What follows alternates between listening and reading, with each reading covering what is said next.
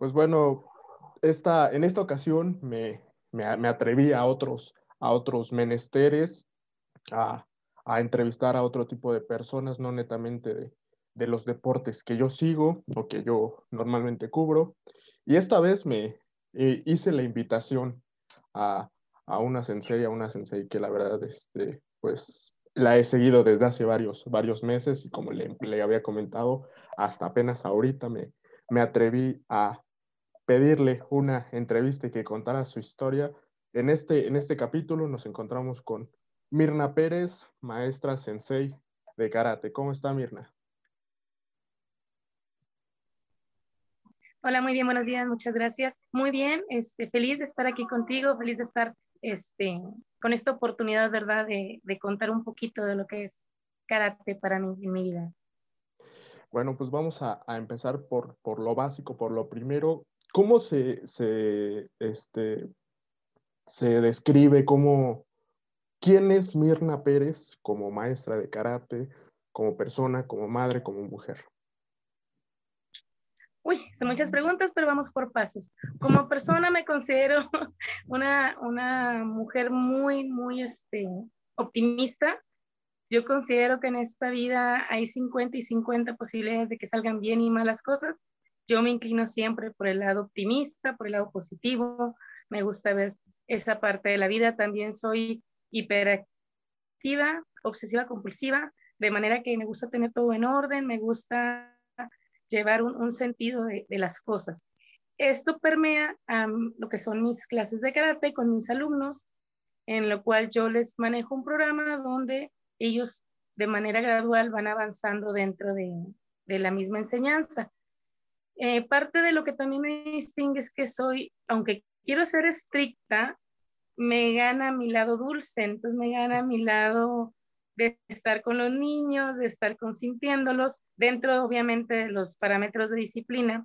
Entonces yo siento que por ese lado mis alumnos aprenden un poquito mejor. Si, primero hay una confianza, si primero hay un, un respeto, una admiración hacia quien está enfrente de ti, Después es más fácil que ellos puedan absorber los conocimientos y es por eso que no me inclino tanto por ser una maestra estricta en el sentido de la palabra marcial, de, de gritos, de regaños, de todo eso, sino un poquito más metiéndole el lado, eh, pues me han dicho el lado femenino, ¿verdad? Que, en, mi caso pues está presente con mis alumnos.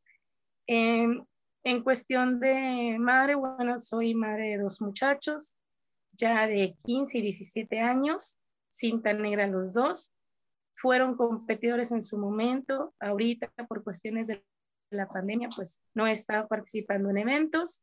Este, no sé si vayan a regresar a la competencia activa porque nunca ha sido su, su mayor interés la competencia, sino más bien el, el seguir entrenando, el seguir aprendiendo. Por otro lado, como juez nacional, pues a mí sí me gusta mucho la competencia, me gusta estar presente, lo considero una gran fiesta donde podemos eh, interactuar con otras personas que están dentro de nuestros mismos intereses, objetivos, y podemos eh, comparar, compartir, aprender de todos y cada uno de los maestros, independientemente del estilo que, que cada uno practique.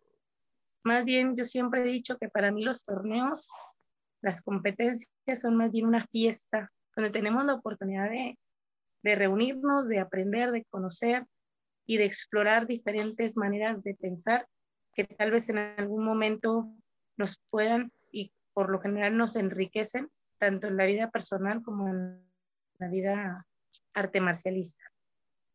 Y bueno, ya, ya comentaba que, que tiene dos hijos que también practican karate y digo, todo, todo se hereda en esta vida.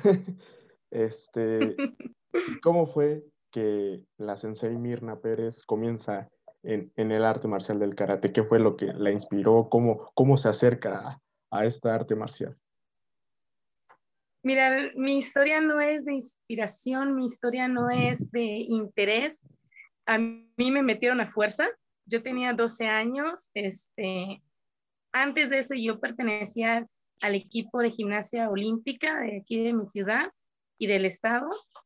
Eh, por ciertas cuestiones dejé ese deporte, dejé esa actividad y tras tres o cuatro semanas de estar sin hacer absolutamente nada en mi casa más que leyendo, viendo televisión, mi papá, karateca desde la universidad, me dijo, no puedes estar aquí, te vas conmigo a karate.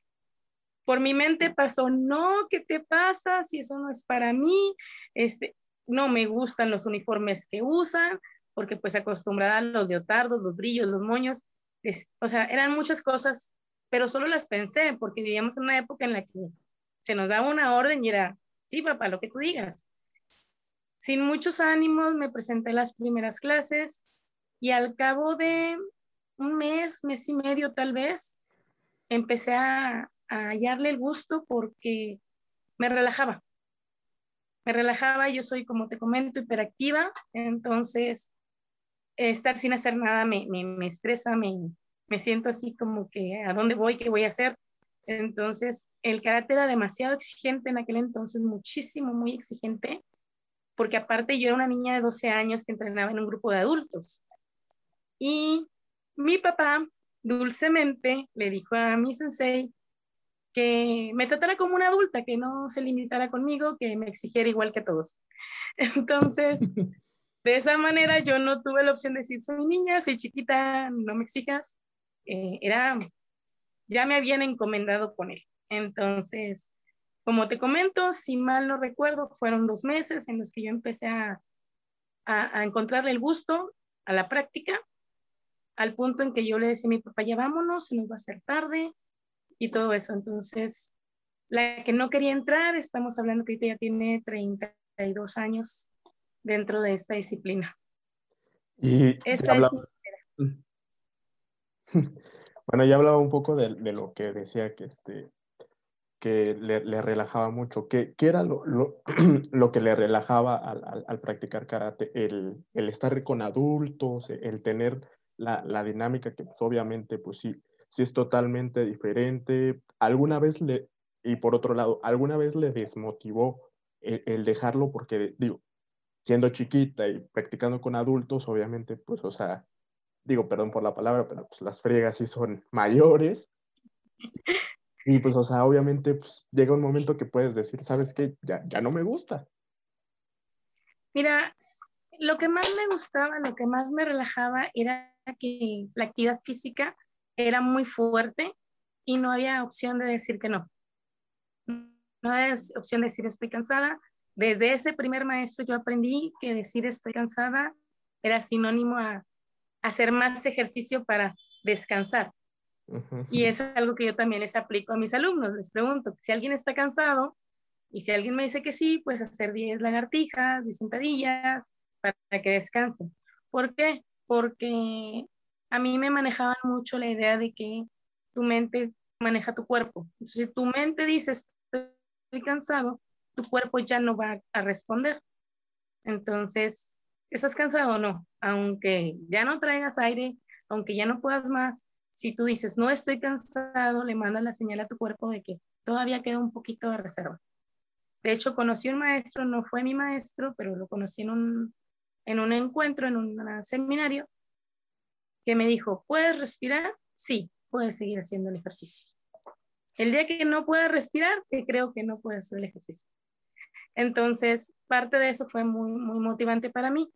Otra cosa que también me motivó mucho al estar con adultos es que yo aprendí muchas cosas que se suponen no eran del programa infantil. Técnicas más avanzadas me salían horrible, pero las hacía. Este, en, siendo yo cinta blanca, cinta amarilla, creo, aprendiendo catas de cinta negras, igual me salían horribles, pero iba aprendiendo poco a poco. En ese momento yo me sentía que salían divinas, eh, haciendo memoria, la verdad no, pero es cuestión de enfoques. Desmotivarme, hubo una época, no el karate me desmotivó, sino el ambiente social, porque entro en la adolescencia, 15, 16 años, en los que mis amigas empiezan a salir, mis amigos empiezan también a, a, a las bailes, a las fiestas, a reuniones. Nosotros, ya para ese entonces, el maestro con el que estaba entrenando, que no es mi maestro original, sino otro maestro con quien ya duré más tiempo, eh, nos hacía entrenar como pertenecíamos a la selección, pues de lunes a viernes y e incluso algunas veces sábados y domingos por la mañana. Entonces no había lugar para, para fiestas, no había espacio para salir a reuniones. Y sí, por un tiempo lo, lo dejé, estamos hablando dos, tres meses, pero regresé porque la verdad no, no, no, no me llenaban tanto las reuniones como me llenaba entrenar. más adelante. ¿Dónde? Sí, adelante. Ah, decía, más adelante ya en la universidad, por cuestiones de, que yo estudiaba y trabajaba, sí dejé de entrenar en, en, el equipo de la universidad, pero yo seguía entrenando en casa. De igual manera, cuando viví en Monterrey, este, también por mi trabajo, por mis actividades, había épocas en las que no se me permitía, no se me da la oportunidad de entrenar en un horario establecido, pero procuraba yo no, no dejar al olvido nada. Y digo, eso que, que, que comentas es muy importante, ¿no? Porque pues sí llega la adolescencia, las fiestas, los amigos, este, pues las parejas, todo esto, pues este, y, lo digo por, por experiencia propia, porque pues yo yo, yo sé lo que, lo que es eso de que pues tener a, alguien a tu lado que, que practique un deporte y que no pueda salir y que no puedas estar con ella, pues sí, pues, pues sí cansa tanto al que lo practica como al que, al que está ahí. Y creo que pues es, es de admirar mucho eso que, que, usted, que usted tuvo en mente, el pensamiento que tuvo de decir, ¿sabes qué? O sea, a mí me gusta más o me, me llena más de satisfacción hacer mi deporte, hacer la actividad que me gusta, que, ir a, una fiesta. Sí, de hecho, incluso ahora que mencionando de las parejas, había chicos que me invitaban a salir y todo eso y platicábamos. Y me decían, tal día, le digo, no puedo, tengo entrenamiento, tal día, tal fin de semana, no puedo, tengo torneo, tengo seminario, podemos tales fechas. Y siempre llegaba al punto crítico de que no, es que no me das atención porque por tu carácter este, tienes que elegir y yo, bueno, bye. Este, y al final de cuentas, este, ya un poquito, un pequeño paréntesis nada más, eh, las personas que tuve como pareja, con quien sí tuve una relación más larga, eran precisamente personas que entrenaban artes marciales, que entrenaban karate y que conocían la situación en la que, en la que yo estaba porque también la estaban viviendo. Entonces, así, así es como se han dado las cosas. Y es que, pues digo, es algo hasta cierto punto normal y que es destinado a gente que realmente, pues, está enfocado mucho al deporte, está, está entrenando, pues, prácticamente todos los días, a todas horas. Pues es normal que, que, te compagines con alguien que, que, que está haciendo lo mismo que tú, ¿no? Así es, porque conoce tanto la situación mía y como yo conozco la de él, entonces pues de alguna manera entendemos, entendemos esas situaciones y, y ya no causan problema, al contrario, nos apoyamos, nos, este, nos acompañamos y, y, es algo muy bonito. Y bueno, pues ya que, que comenzó muy, muy chica la, la, parte del karate, ¿cómo, ¿cómo ha sido o cómo fue su experiencia en, en competencias internacionales? ¿Cuándo empieza? ¿Cómo empieza? tanto nacionales como internacionales? Mira, eh, yo competencias nacionales e internacionales la tuve esa etapa del 95, 94 al 98 más o menos. Después de ahí dejé la competencia por cuestiones laborales y por cuestiones este, de universidad y todo eso, pero sí competencias estatales, nacionales. Mi primer nacional fue ya con el maestro que te comento, que duré ya muchos, muchos más años. Y la verdad es que no les gusta mucho que cuente esta anécdota, pero a mí me gusta contarla porque es parte de mi aprendizaje. Yo en los estatales, al ser muy pocas las mujeres en esa época, porque no solo éramos las chiquitas, sino que éramos muy pocas las mujeres que practicábamos karate, eh, pues siempre ganaba y que vamos a un regional y ganaba, y que vamos al estatal y ganaba, y que vamos aquí y ganaba. Nos vamos a un nacional, y dije, no, perfecto. Primer pelea, voy para afuera. Así, sin más que hacer, yo me dio mucho coraje conmigo misma. No sé si porque me confié, no sé si porque me dio directo al ego, porque yo venía con la bandera de soy la, la campeona de Coahuila y a mí nadie me gana. Y llego al nacional y en la primer pelea, así sin más, afuera. Me acuerdo que, que me dio mucho coraje conmigo misma, que lloré, fui con mi maestro. Él, él se esperó a que, que me calmara y me dice, no te preocupes, siempre hay alguien que tiene que perder. De hecho, la mitad de las competidoras van a perder en la primera ronda. Eso no tiene ninguna importancia, ningún problema. La pregunta es, ¿cuántas veces vas a estar en esa situación? ¿Y qué tanto te vas a preparar para el siguiente evento? Y me acuerdo una frase, una, una, plática que tuve con él ahí mismo en el gimnasio, pero en un área apartada de las competencias, donde me dice, ¿quieres ganar? Y digo, sí. ¿Por qué quieres ganar? Digo, la verdad, por coraje, porque yo quiero este, demostrarme que puedo y, no quiero volver a sentir esto. Entonces me dice, bueno, tenemos un año para el próximo nacional. Antes los nacionales eran uno al año nada más. Me dice, tenemos un año para el próximo nacional, vamos a empezar a entrenar con un programa. Pero es un programa muy estricto, es un programa muy pesado y yo no voy a aceptar un no puedo, no quiero o no tengo ganas. Si estás dispuesta a hacerlo, para el próximo año vas a ser campeón. Y en ese momento yo le dije que sí, tenía 15 años. En ese momento yo le dije que sí, este, empezamos a trabajar, muy duro, la verdad es, es la época en la que te digo que yo tenía entrenamientos diarios, más aparte sábado y el domingo en la mañana dos, tres horas, este, pero fue realidad. En el siguiente año quedé campeona de mi categoría y pues esa parte jamás a mí se me olvida de que si quieres algo, tienes que pagar el precio. Tienes que pagar el precio y no siempre es económico. De hecho, casi nunca es económico.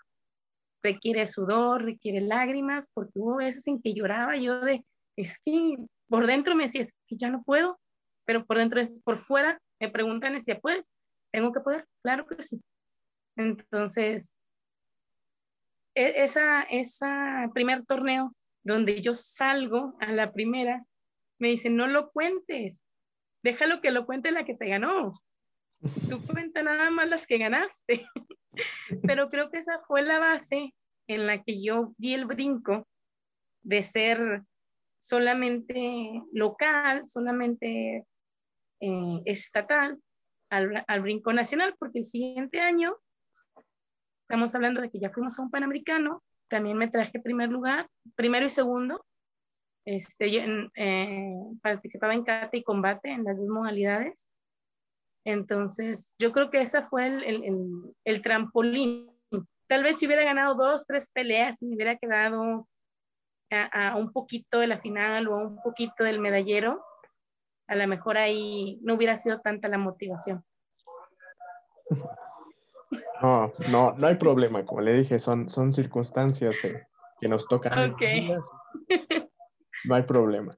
Eh, y preguntándole un poco sobre, sobre su preparación, ¿qué, ¿qué anécdota tiene sobre esa preparación que decía que a veces, o sea, eran mucho, mucho trabajo, que a veces decía, sabes que ya no puedo, ya no puedo, pero tengo que poder, o sea, cuente, cuéntenos una, una anécdota que, que, que diga, o sea, esto fue lo que hizo la diferencia para que yo llegara en, mejor forma al, torneo?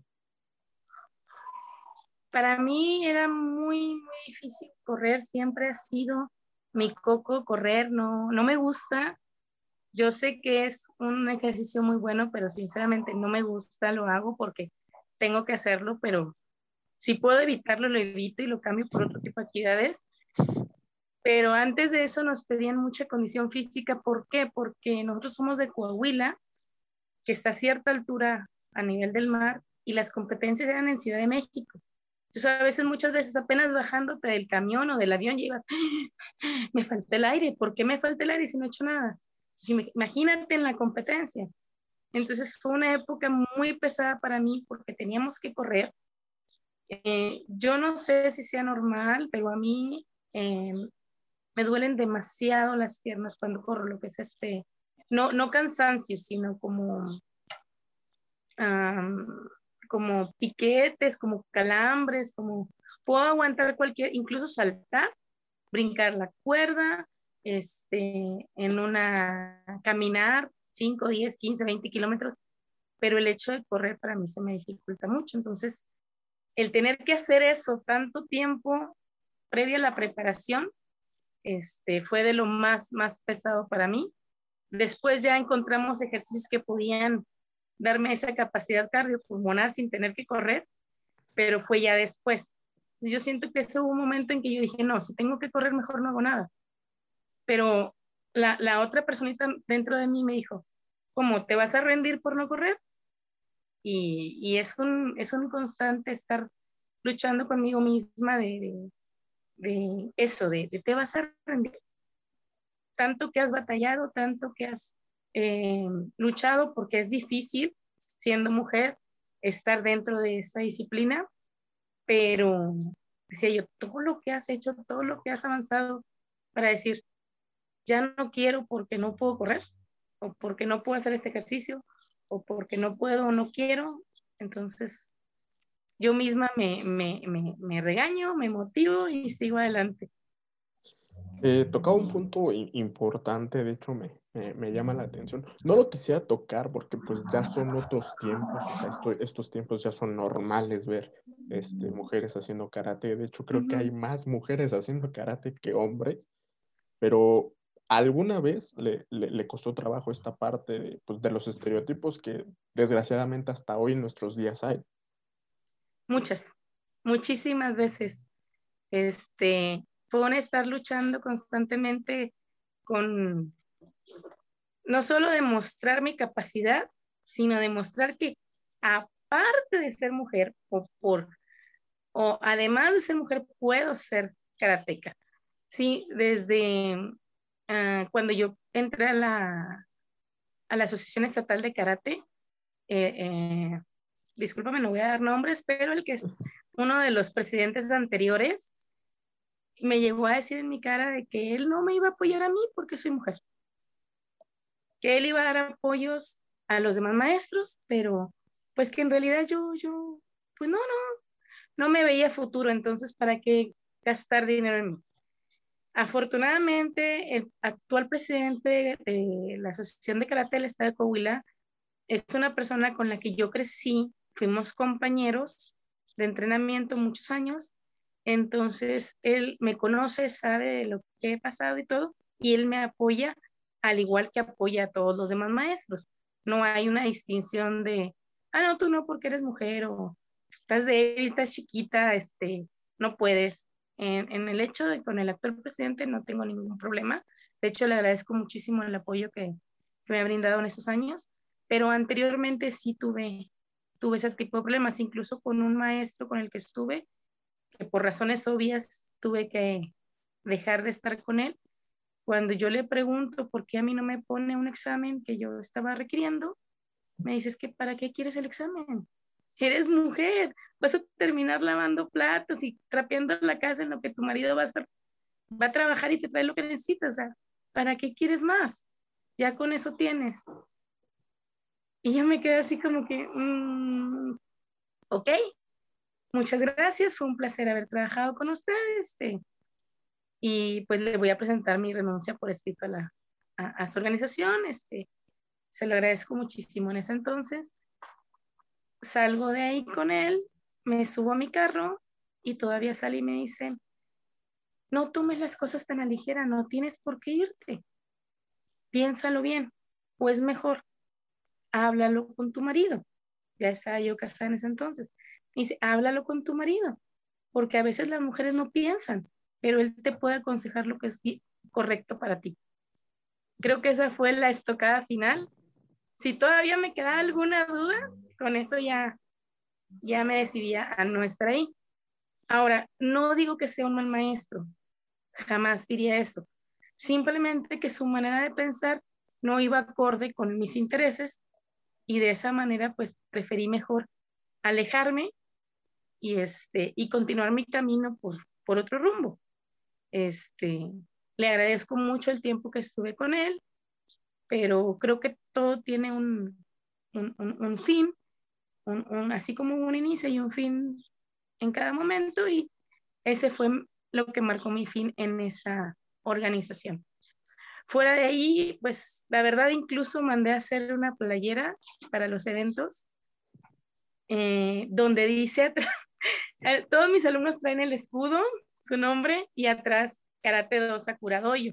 Las mamás traen el escudo, su nombre y soy la mamá de Juan, soy la mamá de Miranda, soy la abuelita de, de Luis y José, no sé.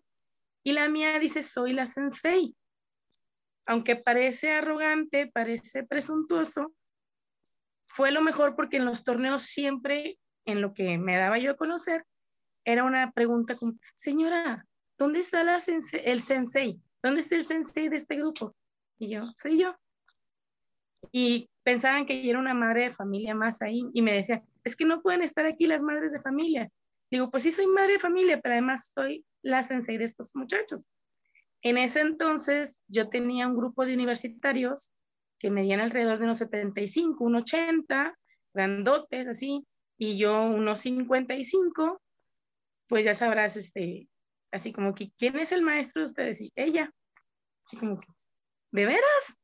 Entonces yo por la manera de, de, de broma, de, de, puntualizar, me mandé a hacer esa playera que dice, soy la sensei, no por presunción, sino como, hey, este, vean, o sea, sí soy, sí soy, sí soy. Entonces sí ha habido muchas, muchas anécdotas, muchos detalles, pero son cosas que he aprendido a, a darle su justo valor y a tomarlas este, como retos, como halagos. Cuando alguien me dice, ¿es en serio? Lo tomo con, como un halago porque digo, wow, o sea, realmente te sorprende que yo pueda hacerlo. Es porque no has visto a alguien que lo haga antes. Ahorita, como comentas, ya hay muchísimas maestras, muchísimas competidoras buenísimas en, lo que hacen y eso ha sido un, este, un apoyo para todos nosotros, porque al final de cuentas, eh, si te gusta lo que haces, ahora sí digo, el género no tiene nada que ver. Y otra ventaja que tenemos en esta época para las competidoras es que ya se dividen desde pequeñitos en categoría femenil y varonil. A mí todavía me tocó pelear a mis 13, 14, 15 años en categoría mixta. Entonces, todavía a los 7, 8 años, la diferencia física entre un hombre y una mujer no es tan notoria, pero ya a los 12, 13, 14, digamos lo que queramos decir, la biología marca que el hombre es más fuerte y más grande que una mujer. Independientemente de que digamos, yo puedo hacer lo que hace, sí, tal vez sí podemos hacerlo, pero biológicamente hablando, ellos son más fuertes que nosotros.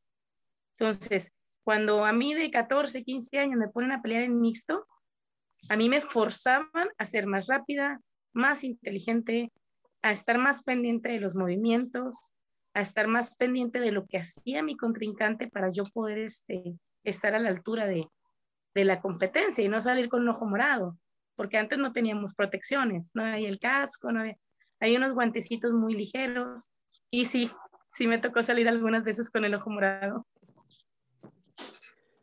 Y bueno, pues siguiendo con este tema de, la mujer, el karate, México, hay muchas, muchas mujeres este, referentes de, del, karate, que inclusive pues, campeonas mundiales. Así es. Este, pero usted tiene, tiene algún, algún referente, ya sea hombre, mujer, nacional o internacional, que diga, esta es una inspiración o este este personaje me, me, motiva o lo, lo, lo por, por, por, su historia, por, por cómo es? Mira, ha habido muchos en cada etapa, ha habido alguien siempre que ha, que ha marcado mi rumbo, que ha marcado mi, mi, mi intención. Ahorita, eh, a nivel internacional, estamos hablando de Sánchez, una competidora española, este, que de hecho ya está clasificada para, para los Juegos Olímpicos. De ella admiro mucho su disciplina, su, fuerza, su, este, su manera de entrenamiento. Ella practica, eh, es especialista en el área de kata, que es el área que a mí más me, me, me gusta, me llena. Más al final de cuentas, quien, a quien yo admiro más, a quien yo sigo por la razón en la que estoy dentro de esa organización, es el que en estos momentos es ahora mi maestro directo, mi sensei. Sí, él ha sido competidor desde más de 40 años, este, ha ganado torneos nacionales, internacionales, y es ahorita la persona que, que liderea el grupo, la organización en la que yo pertenezco. Entonces, esta persona, Sensei Edgar Axel Andrade Muñoz, este, es para mí la, la, persona a seguir, la persona a, imitar, a alcanzar, porque es incansable, él es una persona que entrena, no sé, si yo entreno dos, tres horas diarias, él seis, siete, ocho horas, yo creo que no tiene más vida que el karate. A veces le digo, sensei ya es otra cosa, o sea, no todo es karate. Este, y por el lado del arbitraje, eh, hay una sensei en la ciudad de Monterrey, la maestra Patricia Chávez, que cuando yo era adolescente, cuando yo era categorías infantiles, ella ya era juez y era la única mujer juez que yo conocía. De hecho, ahorita es la, presidenta del grupo de, en, la comisión de arbitraje del grupo de mujeres. Es este, nuestra, nuestra líder, se puede decir, la persona encargada de nosotros. Y a ella siempre le admiré y, he tenido la oportunidad de decírselo muchas veces, que a mí me gustó el arbitraje y, y, me decidí entrar a esa área que también era muy, muy cerrada para varones, porque la vi a ella. Dije, si ella pudo en los ochentas, en los noventas, pues ahora en los 2000 debo de poder yo también. Entonces, también ha sido pesado, ha sido difícil, pero eh, por ese lado la, la, maestra Patricia Chávez fue la que me, me motivó con su actuación. Ella jamás me dijo nada a mí de que échale ganas, tú puedes, este, pero con su actuación me motivó. Cuando ya pertenecía yo al grupo arbitraje, fue cuando ella me, me empezó a, a guiar y todo todo lo necesario, pero entonces, em, no sé si, si respondí tu respuesta, tu pregunta, perdón, si hay, si hay, algo más. Es que yo me emociono hablando. No, adelante, adelante, no, es libre, libre. A veces yo les digo a, mis amigos, este, si no me quieres oír hablando media hora, no me preguntes nada de karate porque yo te voy a sacar hasta de la historia de, de, de, los orígenes del karate y no, no, la verdad es que sí me gusta mucho. No, de hecho, o sea, esta, la, la plática es para, para que se, se extienda, se, se anime a, hablar todo lo que, lo que le, le, gustaría hablar, no, no, no hay ningún límite de tiempo. Gracias. Bueno, hasta ahí por lo pronto te digo que es, es, todo en cuanto a mis referentes. Fuera de ahí hay muchísima gente. Este, Kiyuna es un, eh, también una persona que se enfoca en kata, que es de la línea Ryu, es la que actualmente pertenezco. Este, campeón mundial, campeón este, en Japón. Eh, de hecho, es un referente muy fuerte. Yo entreno con Kiyoshi Tomoshiro Arashiro, que es, nuestra, es el sensei de mi sensei. Entrenamos con él vía Zoom también. Y cuando me pregunta que cómo voy, cómo me siento, si ya aprendí la técnica porque vamos avanzando, y le digo, no, sí, a mí en mi mente ya, haga cuenta que le hago mejor que Kiyuna. Me dice, vera, le digo, sí, pero mi cuerpo no entiende todavía, entonces vamos a darle tiempo. No, yo acá ya, ya lo tengo súper mega dominado, pero luego yo digo pie derecho y se me mueve el izquierdo y cosas así, entonces vámonos con calma. Y bueno, digo, ya, ya comentaba un poco el tema de, de lo de, de, lo de Kata, que pues digo, spoiler alert, era lo que habíamos comentado antes de, de, de esta plática. Eh, ¿qué, ¿qué, prefiere o qué le gusta más, eh? el, el kumite o el kata y, y, por qué? Mira, en sus inicios me gustaba más el kumite. Cuando empecé yo a, a, a ver esto de, del karate, este, ¿Por qué? Porque me gusta golpear gente, así es simple. No vamos a, no vamos a ponerle cosas metafísicas ni nada. Me gusta este, esa confrontación. no, no, tampoco voy golpeando gente por la calle. Tiene que ser de común acuerdo. Este, me gustaba mucho la adrenalina de estar ahí en el combate, me gustaba mucho la adrenalina de, de, decir, voy perdiendo por un punto o voy ganando por uno, me tengo que cuidar para que no, no, no entre el que sigue, este, cosas así. Eh, pero conforme va pasando el tiempo y el reglamento de competencia va cambiando, para beneficio de los competidores, puesto que va protegiendo más la integridad física de los competidores para evitar que los atletas salgan lesionados. Este, yo recuerdo que allá por el 94, 95, incluso en el 2000, había tres, cuatro ambulancias afuera de cada, evento eh, nacional, más aparte un médico asignado por cada área, porque sí eran muchas las lesiones que se sufrían en, en cuestión de karate, sí eran los golpes bastante contundentes. Poquito a poquito va avanzando, va modificándose, va cuidándose más al competidor y esto recae en el hecho de que ya no hay tanto contacto, a ese punto de que hay torneos en los que hay un paramédico para todas las áreas y la mayor parte del tiempo se la pasa viendo los torneos o checando el celular porque no hay tanto, tanto este contacto. Y pues poquito a poco eh, empieza a, cuidarse todo eso y se empieza a primar la velocidad, la velocidad, la agilidad, este, el equilibrio, todo eso, que son puntos en los que personalmente no soy muy este, mm, experta, por decirlo de alguna manera, lo mío más la contundencia, más que otra cosa.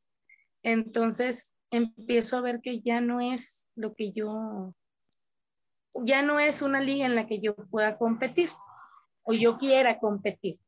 Me empiezo a enfocar más en la cata, que de todas maneras siempre hice cata, y empiezo a ver que ahí en las catas están todas las técnicas, todas las técnicas de karate. Cuando ya en Kumite nos se limitaron a dos, tres tipos de golpes, a dos, tres tipos de patadas, nos enfocamos en kata y vemos que ahí está todo, derribos, proyecciones, ataques de codo, ataques de rodilla, este, eh, todo eso que al final de cuentas es lo que, digamos, en una experiencia fuera del tatami, donde esté en riesgo, pues me va a servir más ser contundente que marcar un punto con velocidad. Entonces, porque como les digo yo a mis alumnos, afuera no hay árbitro, afuera no va a haber quien pare la pelea. Entonces, eh, me empiezo a enfocar más por la cata. Cuando en, en, sus inicios la cata no me terminaba así como que de convencer. Decía yo, no, yo quiero mejor golpear gente. Entonces, esa, en ese punto evolucioné y también me di cuenta de algo que sin yo saberlo apliqué, que es conforme pasa el tiempo, eh, te vas preocupando más por la técnica, te vas preocupando más por tu crecimiento personal que por ganar una medalla, que por ganar un trofeo, que es muy bonito, que es una experiencia que le recomiendo a todo el mundo que ha ido al menos una vez, el decir gané, este, yo tuve una oportunidad de ir a un mundial, eh, quedé en cuarto lugar y lo presumo muy orgullosa porque éramos más de 80 competidoras y las que me ganaron fácil estaban 20 centímetros más altas que yo. Entonces, sí, como que ellas te estiraban la mano y yo no llegaba, pero aún así, este, ya tuve esa experiencia, tuve ese gusto, pero me fui enfocando más en la enseñanza y en aprender yo lo que son, como te comento, los básicos, las catas, la historia, que también es un lado muy, muy bonito. Tengo compañeras que siguen compitiendo y la verdad mis respetos para ellas. No es una línea que yo decidí continuar. Entonces, este, me enfoco más en la cata, en conocerla, en no solo saber hacerla, sino encontrarle el sentido a cada movimiento, en saber por qué la mano va de tal manera y no de tal manera, por qué el dedo va hacia un lado y no hacia el otro. Entonces, en este momento específico, sí me gusta el combate, pero, pero me enfoco más en lo que es la kata y el eh, bunkai, que es este, el porqué de cada movimiento en la kata, y los básicos, los básicos, los básicos, los básicos, porque al final de cuentas, este, pues de ahí viene todo, son, su nombre le dice, son las bases del karate, y si yo empiezo a caminar mal, si empiezo a acomodar mal mi mano, todo lo demás se desmorona, entonces, por ese lado. Pero como te digo, me sigue gustando mucho la competencia, me sigue gustando mucho el combate, por eso eh, es que ingresé como, como árbitro, porque me gusta la adrenalina de estar ahí, pero más de este lado ahora. Y bueno, me, gustaría que, que, me, contara un poquito sobre sus catas favoritas, o sea, el significado que tienen esas catas, tanto marcial como para usted personal. Mi cata favorita por mucho tiempo ha sido Seiyenshin de Shito Ryu. Es una cata que me parece muy elegante, es una cata que demanda mucha fuerza en las piernas, lo cual para mí era un reto, porque como te comento, yo siempre mi, mi, problema ha sido ese. Entonces, para mí era muy demandante hacerla y era un reto. Otra cosa por la que me gustó, pero no voy a decir nada, es porque no lleva patada. Es una cata que no lleva patadas. Yo no soy muy fanática de las patadas. Entonces esa cata no lleva y dije, bueno, aquí no hay problema de, de eso. Es una cata que se maneja en, en, cuatro direcciones, este, bueno, de hecho en ocho direcciones, eh, y es, ¿cómo te diré? Muy fuerte. Es una cata muy, muy fuerte, es una cata muy potente. Este, la siento como, como una explosión al momento que la realizo. Es de las más eh, conocidas uh, dentro del Shito Ryu, incluso eh, practicantes de otros estilos la conocen o tienen su versión de esa misma kata, este, porque es una kata muy, muy este, completa, excepto por las patadas. Este, y algo también que mucho tiempo fue una kata chitei. ¿Qué es esto? Una kata obligatoria en las competencias. Para tu primera ronda tenías que hacer una kata obligatoria, que era Basai Dai o Seiyenshin. Después de eso ya podías tú hacer cualquier otra kata de tu línea, eh, sí, que a ti te, gustara, que tú practicaras, pero a los practicantes de Shito Ryu era obligatorio hacer una de esas katas. Dentro de la federación hay cuatro estilos, o había cuatro estilos principales, ahorita ya se abrió a más estilos. Entonces, cada, cada estilo tenía sus dos catas obligatorias. Entonces, eh, pues decía yo, me gusta, la puedo practicar hacer bien, como quiera me la van a pedir de todas maneras en las competencias. Entonces yo me enfoqué, además de que fue la primera cata de cinta negra que aprendí cuando yo, yo era cinta verde, un compañero sin permiso de mi maestro, de mi sensei en ese entonces, empezó a enseñármela y yo aparte cuando los veía pues empezaba a hacerla ¿Por qué digo sin permiso? Porque hay un proceso, hay un proceso de aprendizaje para que vayas entendiendo las cartas, para que vayas conociendo eh, y que tu cuerpo se adapte a los movimientos. Como te digo, en su momento yo decía, la hago genial, me salió horrible, pero yo decía, la hago genial. Entonces, poquito a poquito fui perfeccionándola. No digo que la haga perfecta en este momento, pero creo que sí la hago mucho mejor que en ese entonces. Entonces, esa es la que por excelencia ha sido mi cata favorita. Hay otra cata que dentro de la línea de Rie Ryu, que es el estilo en el que estoy trabajando en este momento, también es de las catas más importantes, se llama Anan, y es una cata también muy fuerte.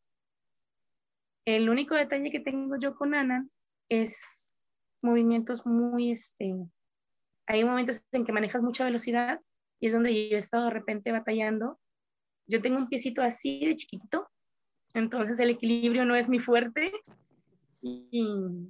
pero me gusta mucho esa cata y he trabajado también. Es la que actualmente es también de, de mis favoritas. Anan de Rierio. Digo, hay, hay, hay, muchísimos temas, muchísimo este, que platicar. Pues vamos, vamos poco, poco a poco, pero vamos a regresarnos un poquito más a la, a la competencia. Mencionaba que, Ah. que había sido, este, que había ido un- a un mundial. ¿Qué, qué, qué, Ah. se, qué, se- qué significa y sobre todo, pues, o sea, qué, cuál, cuál fue su, su experiencia dentro de, de un mundial? La verdad es que fue algo para mí súper, súper emocionante. Fue algo que si me hubieran preguntado un año, año y medio atrás, oye, ¿vas a ir a un mundial? Ajá, sí. Pero fue en la ciudad de Las Vegas, Nevada. Eh, participan, se llama la Copa Osawa y por lo general se hace cada año en Semana Santa. Aparte para mí coincidió que era por mi cumpleaños.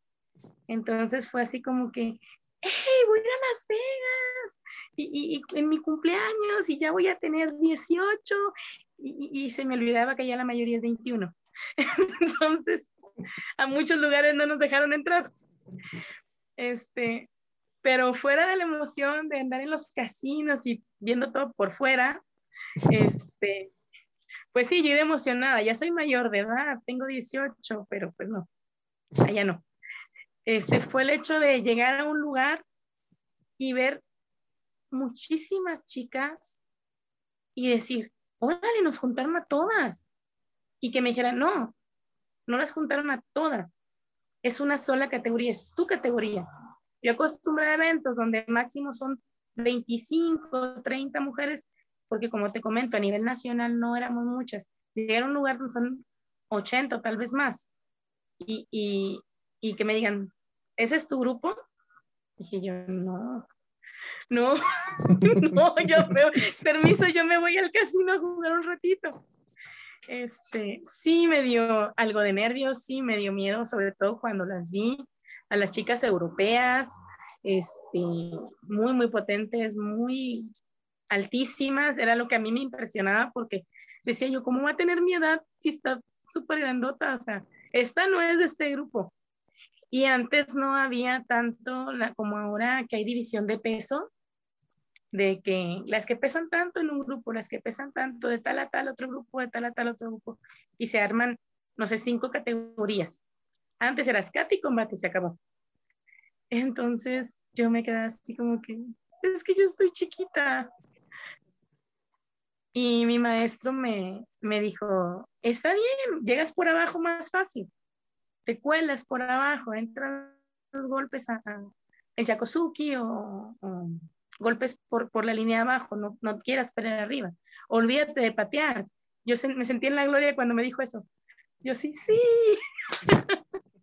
Entonces, fue una pelea tras otra, fue una pelea tras otra. Este, y en semifinales, este, o mejor dicho, para pasar a, a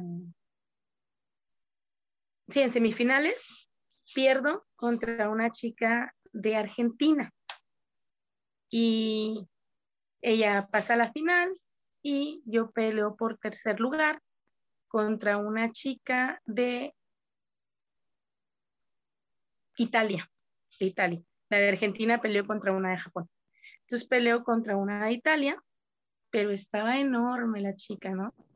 Este, aún así, bueno, traté de dar todo, pero ya para ese entonces yo ya estaba muy, este, alterada, así de que, híjole, aún así, mm, se puede, podemos decir, no se fue en blanco, no perdí en ceros, pero pues, este, eh, sí, sí, sí, la verdad no, no obtuve el, el, tercer lugar.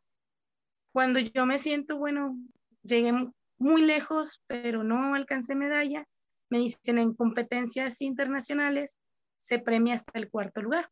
Entonces tengo mi medallita así chiquita, bien bonita, de la Copa Osawa de cuarto lugar y yo, ¡yay! Se alcancé medalla. Obviamente yo hubiera querido de todo corazón haber alcanzado la medalla de, de combate, de, de, primero, de segundo, no sé. Pero aún así yo me siento muy, muy contenta por, por el resultado obtenido. En Cata, en ese entonces, te digo, no era muy, este, muy, muy afecta, sí participé, este, pero no, no llegué al medallero. Eh, de hecho, participé con Seiyenshin, precisamente.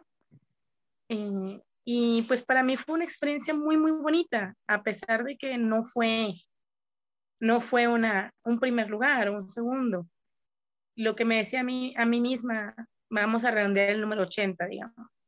Ok, este, fuimos 80, quedé en cuarto lugar, pero pudo haber sido de las 76 que no alcanzaron medalla. Entonces creo que, creo que me fue bastante bien. Este, tal vez alguien diga, uy, no es primero, pero pues para mí me supo primero. De ahí nos fuimos a festejar, a recorrer la ciudad, como te digo, por fuera. Este, y, y fue una experiencia muy, muy bonita porque, como te comento, coincidió con mi cumpleaños. Yo estaba eh, peleando una medalla el día de mi cumpleaños. Entonces, eh, pues sí, yo siento que fue mi regalo, mi regalo de 18. Digo, esto, ¿esto en qué año, en qué año se da? En 1995. O sea, eh, pues bueno, aquí vamos a hacer una, una conexión que es fantástica. Ahí le va. Eh, en ese año, eh, la Semana Santa se dio la segunda semana de, segunda y tercera semana de abril, si no mal recuerdo. Así es. Muy bien. Eh, yo nazco la semana de Pascua de 1995. Apenas iba a hacer el comentario. Yo creo que para esa época todavía no habías nacido. Pero mira, sí, sí coincidió. Yo estaba tirando gritos allá por conseguir una medalla y tu mamá estaba tirando gritos por conseguirte a ti. Exactamente, digo. Excelente. Qué tan, pequeño es el mundo que, pues, digo, algunas anécdotas nos, nos conectan mucho sin, sin saberlo. Y es que al final de cuentas todos estamos conectados de una manera u otra este, no dejamos de ser energía procedente del mismo universo, entonces eh, algo va a haber que, conecte a, todos. Este, y, pues qué bonito, me, me, llama mucho la atención eso de que estabas tú ingresando en, esta, en este mundo cuando coincidió que estaba yo cumpliendo 18 años. Bueno, ya ya es este otro tema, digo. También somos del habría, mismo habría que analizarlo después. digo, somos, somos del mismo mes. Eso también es un punto a favor. 19. 14. pues casi una semana de, de diferencia. Así es. digo, ya, ya no sé son coincidencias que es que son coincidencias que dices tú, o sea, no me lo esperaba. Pero bueno, así es, en algún momento tenías que nacer y coincidió en esa fecha. Y, este, y, y pues qué bonito, porque casi siempre nos tocan vacaciones. digo, este, o sea, lo que, digo, lo que se me hace más, no raro, sino que pues obviamente coincidencia, porque yo ese dato yo sí lo había investigado, yo sí sabía en qué año había sido esta, esta competencia en, Las Vegas, pero este, pues, ya ahorita que comenta eh, que había sido Semana Santa y empecé a decir, pues, oye, yo nací en Semana de Pascua. Sí, sí, sí, es... Yo, yo entiendo tu sorpresa porque si no me habías preguntado en los previos fechas ni nada. Entonces, como que tu mente empezó así a, a hacer las conexiones, como bien comentas. Y, y sí, al final de cuentas, este, como te digo, todos de alguna manera estamos conectados.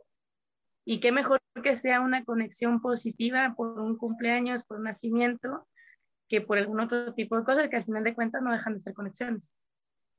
Pues sí, digo, ya llevo muy poco tiempo conociéndola, pero ya la considero mi amiga por ese, por ese simple datito, por ese simple datito ya. La, Qué bueno que no nací en agosto. No, pues muchas gracias. Igualmente, ya somos, este, hay que festejarnos juntos esos días. claro, claro que sí, esperemos que. Bueno, de hecho, yo me festejo todo el mes. Los que me conocen saben que me encanta la fiesta, que me encanta. Yo creo que estoy recuperando todos los años de que no hice fiesta. pero siempre, siempre ha sido así. Tengo la, la fortuna de pertenecer a muchos grupos sociales desde, ahorita ya no tanto por cuestiones de la pandemia y todo, pero este, no solo de karate, sino eh, grupos de baile, eh, grupos de canto, grupos de, no canto muy bien y bailo muy bien, pero ahí estoy. Este, entonces, al final de cuentas, amigos de la secundaria, amigos de la prepa, X, Y, Z, yo siempre les digo, para mí no es el 14, es todo el mes. Y cuando yo felicito a alguien, les digo que el festejo dure mínimo una semana, si no es que todo el mes. ¿Por qué? Porque al final de cuentas, cada día del año, no el mes, del año, hay un motivo para festejar, hay un motivo para, para estar feliz, hay un motivo para decir, hoy es un gran día. No me malentiendas, no significa que todos los días hay que salir y ponerse bien borrachos. Este, no, no, no, no, no, para empezar, yo no tomo, este, estoy empezando a conocer el mundo del alcohol a mis 44 años, pero la verdad no soy muy afecta. Yo creo que porque en la época en la que yo debía haber conocido ese mundo, yo estaba enfocada en las competencias, entonces después ya no me llamó la atención. Pero de que hay que festejar cada día, hay que festejar cada día. Y aparte así somos, así somos los de abril. Yo desde que empieza abril digo, faltan 18 días para mi cumpleaños, faltan 17, la fiesta nacional. Yo, yo también lo festejo todo el mes. Excelente. Pues bueno, este, vamos a, a pasar a un, a un poco a las, a las difíciles. este, Venga. Pasemos, digo, ahora que ya, ya es maestra, ya es sensei, ¿qué, qué fue lo que le motivó o, qué, o cómo surge esta, esta idea de, ¿sabes qué? Ahora mis conocimientos, todo lo que yo he aprendido, lo voy a, a nutrir o lo voy a llevar a, a ciertas, a, a las nuevas generaciones. Y ahorita Ahorita regresamos con otra que está ligada. Ok. Todo empezó desde que yo, antes de ser cinta mis maestros veían en mí una facilidad para transmitirle a mis compañeros y me pedían que me encargara de, de, ayudar o de apoyar a los compañeros de menor grado. Entonces yo ahí empecé a ver que, que pues sí se me daba esto de, de regañar, digo, de enseñar. este, y eh, pues fue ayudando a mis maestros como me empezó a, a, a, dar esa, ese gusto, ¿no? Ya en el, en el 97 que estoy yo estudiando en la ciudad de Saltillo, hay un maestro que tiene un doyo, pero por sus actividades eh, laborales, él es contador y tiene otros negocios, no puede encargarse directamente de dar las clases, entonces eh, yo hablé con él y le ofrecí, le ofrecí mis servicios y le pedí la oportunidad de que me dejara tener un grupo ahí en sus instalaciones. Él accede y me brinda esa oportunidad y es como yo doy mi primer clase oficial con un grupo ya mío en 1997.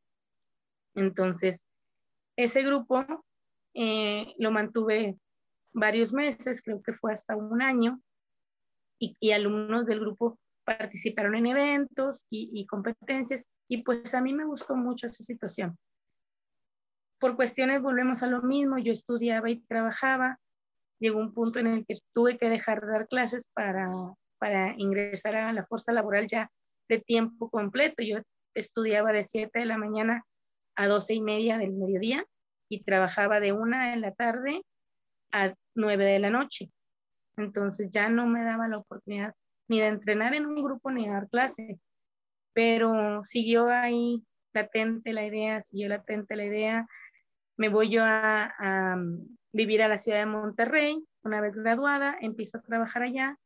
Hay otro gimnasio donde también empiezo no a dar clase yo como maestra principal, sino a apoyar al maestro que estaba ahí este, a, a cargo.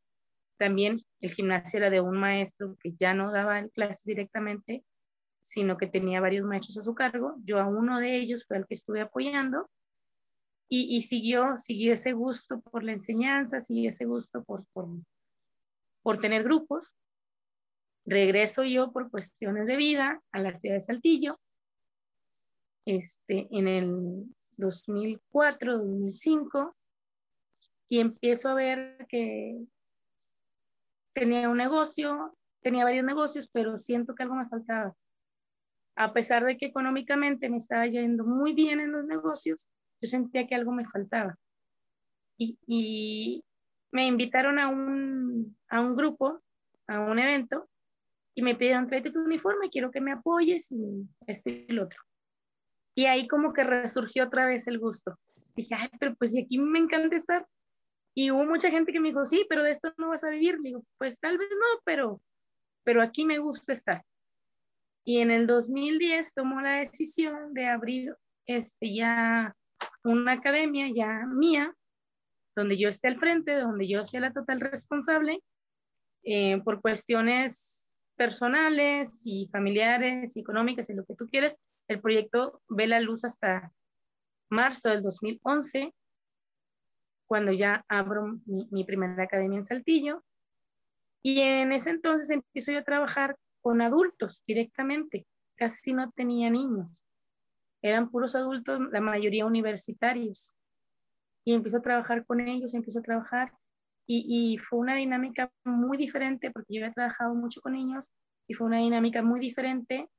Fue una respuesta muy grande que obtuve de los muchachos, tanto así que muchos eran de la misma facultad y ellos me, me pidieron que hablara con el director de la facultad para que yo diera clases en la facultad de, de sistemas en la ciudad de Arteaga. Se hacen los trámites necesarios, empiezo a dar clase yo ahí este, uno o dos semestres, luego por cuestiones políticas de la misma universidad me retiran a mí de, de, ese grupo, pero los muchachos siguen entrenando conmigo. Entonces, era una dinámica muy, muy bonita la que teníamos. Eh, unos alumnos muy entregados, de hecho, ahorita la mayoría siguen en contacto conmigo. Entrenamos vía Zoom cuando hay oportunidad o cuando yo tengo vuelta a Saltillo, ya saben que sí, sí va a ser carne asada, sí, sí va a ser cotorreo, pero primero vamos a entrenar.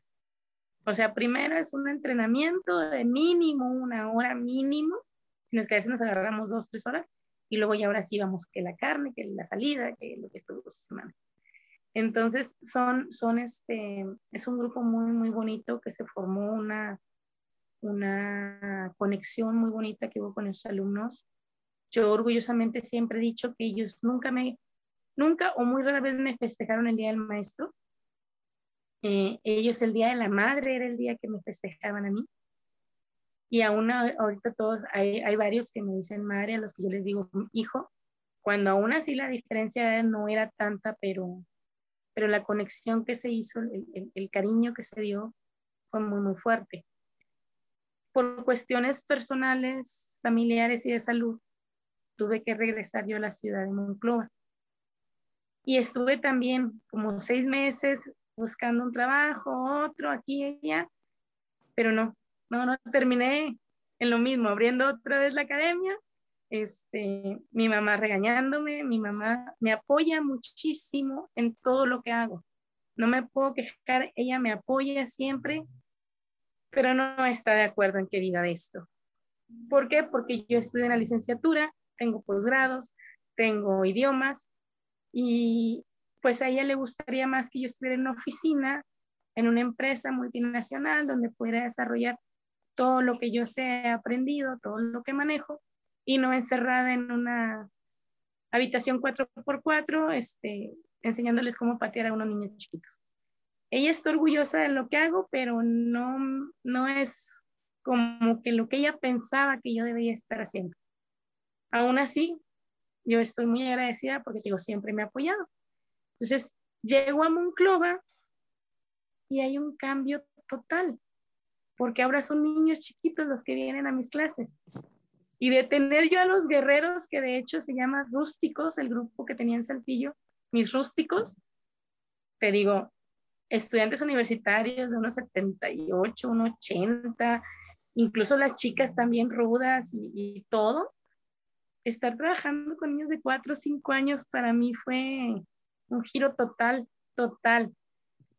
Pero me doy cuenta de que es ahí donde se pueden formar los valores, donde se puede formar la disciplina, donde se puede formar este, el carácter de los niños, donde se les puede enseñar límites y, y cómo romper esos límites este, porque hay diferentes tipos de límites. El límite que es el permitido, es decir, no te pases con un compañero, no lo maltrates, cuida tu karate solo para defensa, como otros límites que son, oye, no puedo, claro que puedes, puedes hacerlo, puedes ir más adelante, puedes alcanzar lo que tú quieras si te lo propones.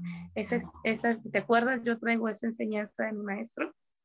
Entonces, eh, para mí era muy, es todavía muy demandante que un niño me diga, no puedo, no me sale, porque me obliga a mí, me forza a buscar la manera de explicarme, de motivarlo, de, acomodarlo, de, moverle su piecito, su mano para que vea cómo es y que poquito a poquito lo vaya entendiendo. Digo que es muy retador porque cuando un universitario me decía, híjole, sensei, es que no tenía ganas de venir, lo primero que le decía es que la puerta está muy grande, tanto para entrar como para salir. Nadie te trajo. Viniste porque quisiste. Si vas a entrar, entras con toda la actitud, sino que te vaya bien. Pero llega un niño de cinco años, de cuatro años, y dice, es que no quería venir. Y tengo que entender que realmente él no quería ir. Y mi trabajo es motivarlo, mi trabajo es mostrarle lo divertido que es estar ahí, lo divertido que es aprender. Entonces, cuando una mamá me dice, es que mi hijo no veo que avance mucho, viene con muchas ganas, pero no veo que avance. Digo, señora, que el niño venga con muchas ganas y es un avance. Está dejando la comodidad de su casa, el mini split, la televisión, lo que sea que estaba haciendo, por venir a un lugar donde se va a cansar, donde le van a gritar, donde le van a exigir, donde no lo van a dejar jugar todo, el tiempo, donde le van a eh, pedir una orden y una disciplina, que el niño quiera venir por gusto, ya es un avance. ¿Sí? Entonces, que usted no lo vea tal vez el avance porque lo compara con otros niños, tal vez eso es diferente, pero cada uno es independiente. Entonces, a mí, mi gusto por dar clase se renueva cada día.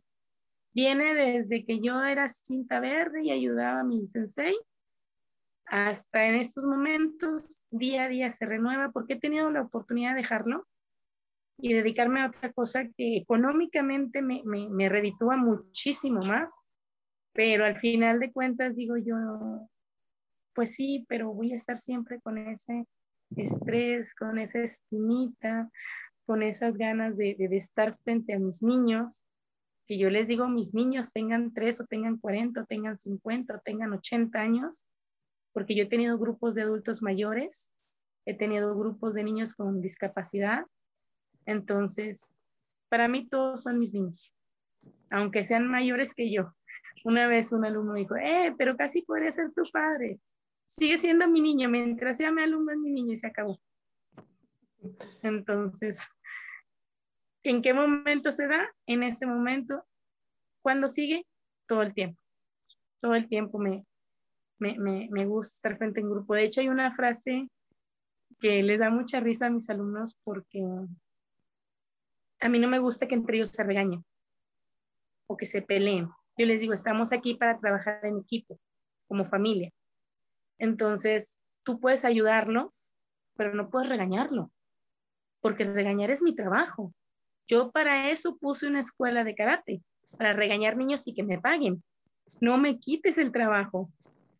Entonces, ya con eso se quedan así como que, bueno, está bien. Este, y pues me encanta, me encanta. Y, como te digo, ese gusto por dar clases se renueva cada día.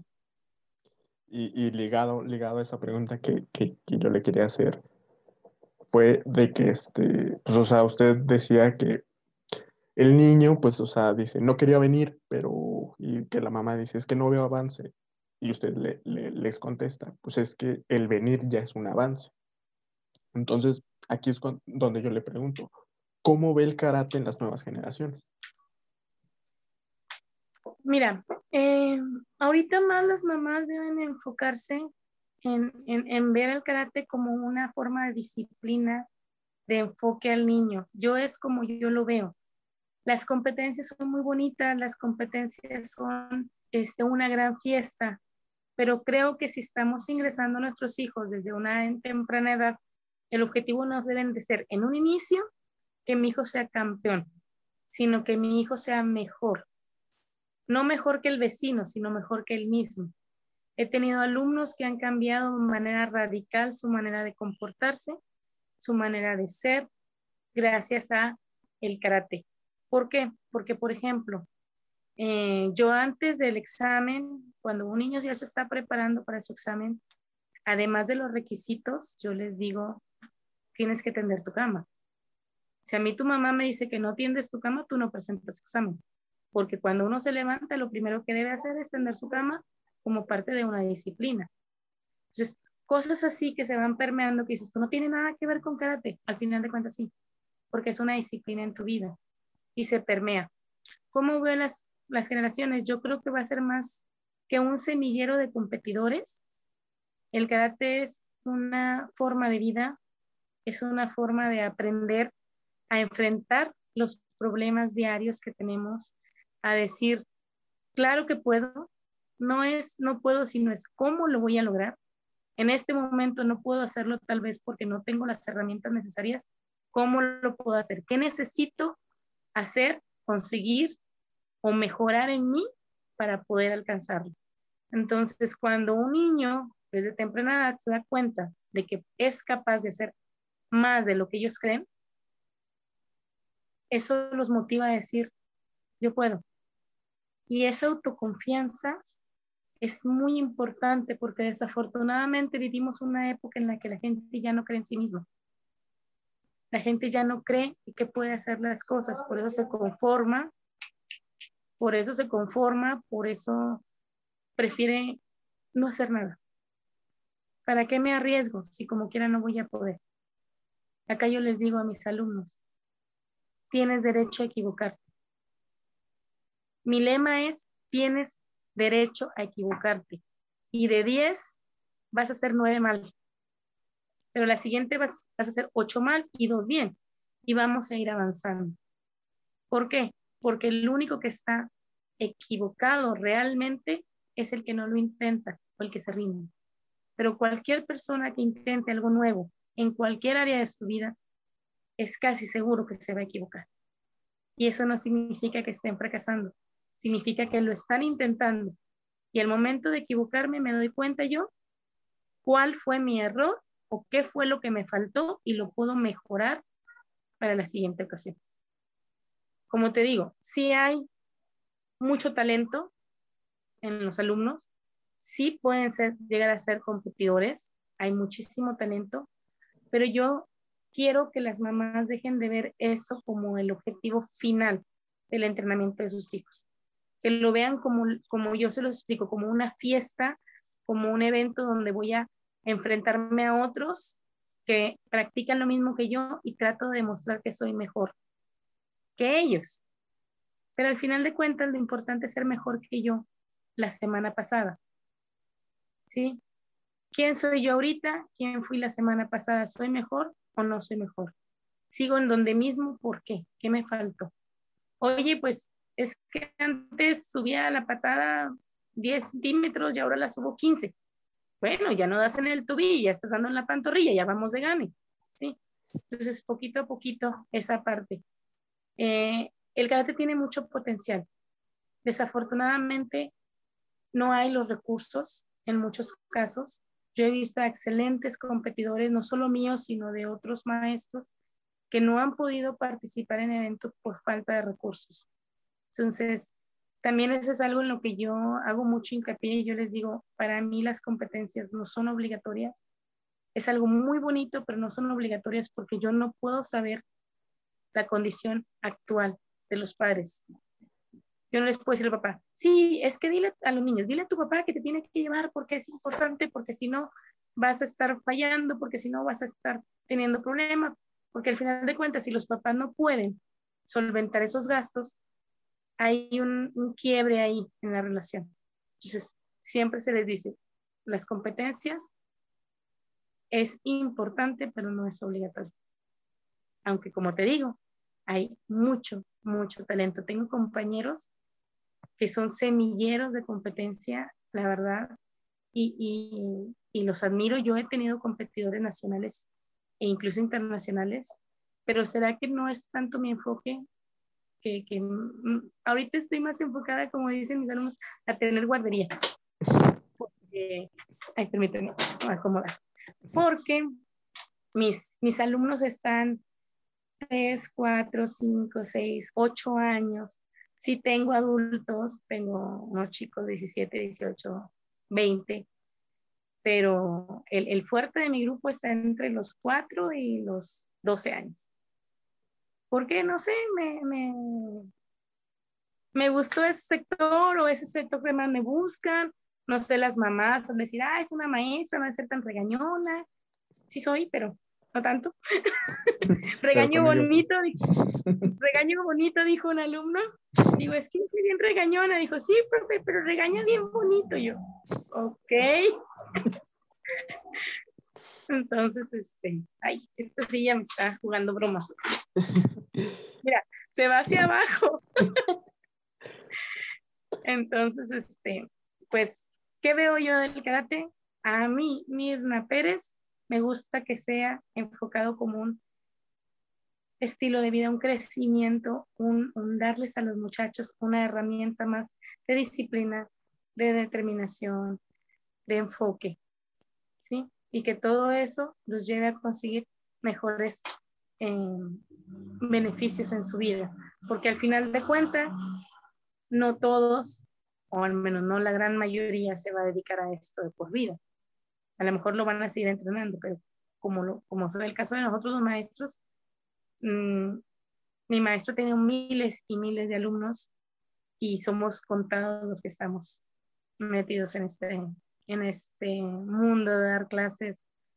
Este, y, pues yo, yo quiero que ellos se lleven algo, se lleven algo, que digan, este, ah, esto lo aprendí, así como yo digo de mis maestros, esto lo traigo de lo aprendí de aquel maestro, que así es en su momento, digan, esto lo aprendí, aunque sea decir, no estoy cansado para no hacer lagartijas. Y, de hecho, o sea, ahorita que, que, comentaba lo de, lo de los papás, de que pues es que yo quiero que mi, mi, hijo vaya a un torneo, que gane un torneo y que usted le dice, no, espera, o sea, primero, primero lo primero y luego ya vemos si, si, si nos alcanza para, para ir a un torneo. Es muy parecido a este, a este argumento que algunos papás usan de, de, yo voy a meter a mi hijo al karate o al taekwondo porque, para que se defienda, o para que, para que este, sepa pelear, ¿no? Y o sea, y ese Sí, sí, Sí, o sea, y este es, digo, un argumento muy erróneo porque, pues, o sea, yo que no sé, bueno, yo que no lo he practicado, pero sí sé de que, oye, pues esto no es para pelear, o sea, esto es para para aprender disciplina, para aprender valores, para, para aprender, bueno, o sea, yo lo digo a título personal, o sea, para aprender una cultura de, una cultura que no tenemos. Exacto. Sí es importante esa situación que mencionas porque muchos papás es por eso que llevan a los, a los chicos, porque este, quiero que aprenda a pelear, quiero que aprenda a defenderse y es muy válido. Es muy válido porque Desafortunadamente se está viviendo mucho el bullying. Este, ahorita pues digamos hubo un descanso para los muchachos por cuestiones de, de, las clases en línea, pero sí ha habido muy fuertes esas situaciones ya no en secundaria como antes, desde kinder. Entonces, sí es algo, es una razón muy válida. Y sí, yo les digo a los papás, se les va a enseñar lo suficiente para que se defiendan, para que no se dejen de nadie pero muchas veces es más la actitud. No tanto es eh, a quién golpeo, sino la actitud. Yo siempre les digo a mis alumnos, hombros atrás, cabeza arriba, mirada al frente. ¿Por qué? Porque de esta manera das una impresión de fuerza, das una impresión de seguridad y nadie se va a meter contigo. Pero si vas caminando con tus hombros hacia abajo, con tu cabeza agachada, todo temeroso, Digo, mi hijo, hasta a mí me dan ganas de darte un zape. Perdón. o sea, es un ejemplo que les digo, no es cierto que lo vaya a hacer. Este, les digo, es tu actitud, ¿cómo, cómo te presentas ante el mundo. Igual cuando doy las clases para mujeres en acción, que vemos psicología de la agresión, es lo mismo. Les digo, no es que ustedes este, vayan a aprender mil maneras de defenderse y cómo matar a una persona que les quiere. No. Lo principal es la prevención. Aprendan a caminar en la calle. Aprendan a estar atentas a, su entorno. Aprendan a evitar las distracciones. Empodérense a sí mismas con su caminar, con su mirada, de manera que la piensen dos veces antes de ir hacia ustedes. Van a decir, no, esta se ve muy segura, esta, este, esta no va a ser presa fácil. Esta mínimo grita o me muerde. Entonces, de esa manera, ustedes están protegiendo y están ganando la pelea antes de iniciarla. Ya después si se ponen eso, entonces sí, pues, ¿verdad? no hay manera. Con los niños pasa lo mismo. Pídele a la persona que no te moleste. Obviamente es un consejo bastante bobo, me dicen algunos, porque él lo va a seguir molestando. Pero ya hubo un, un aviso. Déjame en paz, no me molestes. Si es un poquito inteligente, va a decir, ah, caray, este ya cambió, mejor ya no le sigo. Si no, va a seguir insistiendo. Y en el momento en que hay una agresión, mis niños están autorizados a, a, contestar esa agresión. Lo que no están autorizados es que una vez que el niño está en el piso, ya no deben hacer absolutamente nada. Eso siempre se ha dicho, una vez que esté en el piso, ustedes ya no hacen absolutamente nada. Porque al final de cuentas no es un asaltante, es un niño igual que tú que no tiene un enfoque de vida adecuado y lo único que vas a hacer es evitar que te dañe, no dañarlo todo él. Entonces, cuando al cabo de un mes, mes y medio, los papás me dicen, maestro, ya se defendió en la escuela, ya esto, y lo otro. Para mí es un triunfo, así yo lo veo, ya le pegamos al bullying. Porque los niños llegan, la, hubo un alumno que tuve en Saltillo que llegó todo triste porque yo lo iba a regañar porque se peleó. Cuando me explica la situación, oye, es que me atacó y yo le dije que me atacó verbalmente, le dije que no, luego ya me, me empujó y hice esta técnica y se fue al suelo y le dije, ¿qué hiciste? Bueno, ya, ya que estaba ahí en el suelo, le dije que yo no quería seguir peleando y en eso llegaron los profes, me suspendieron tres días a mí, bueno, niño también.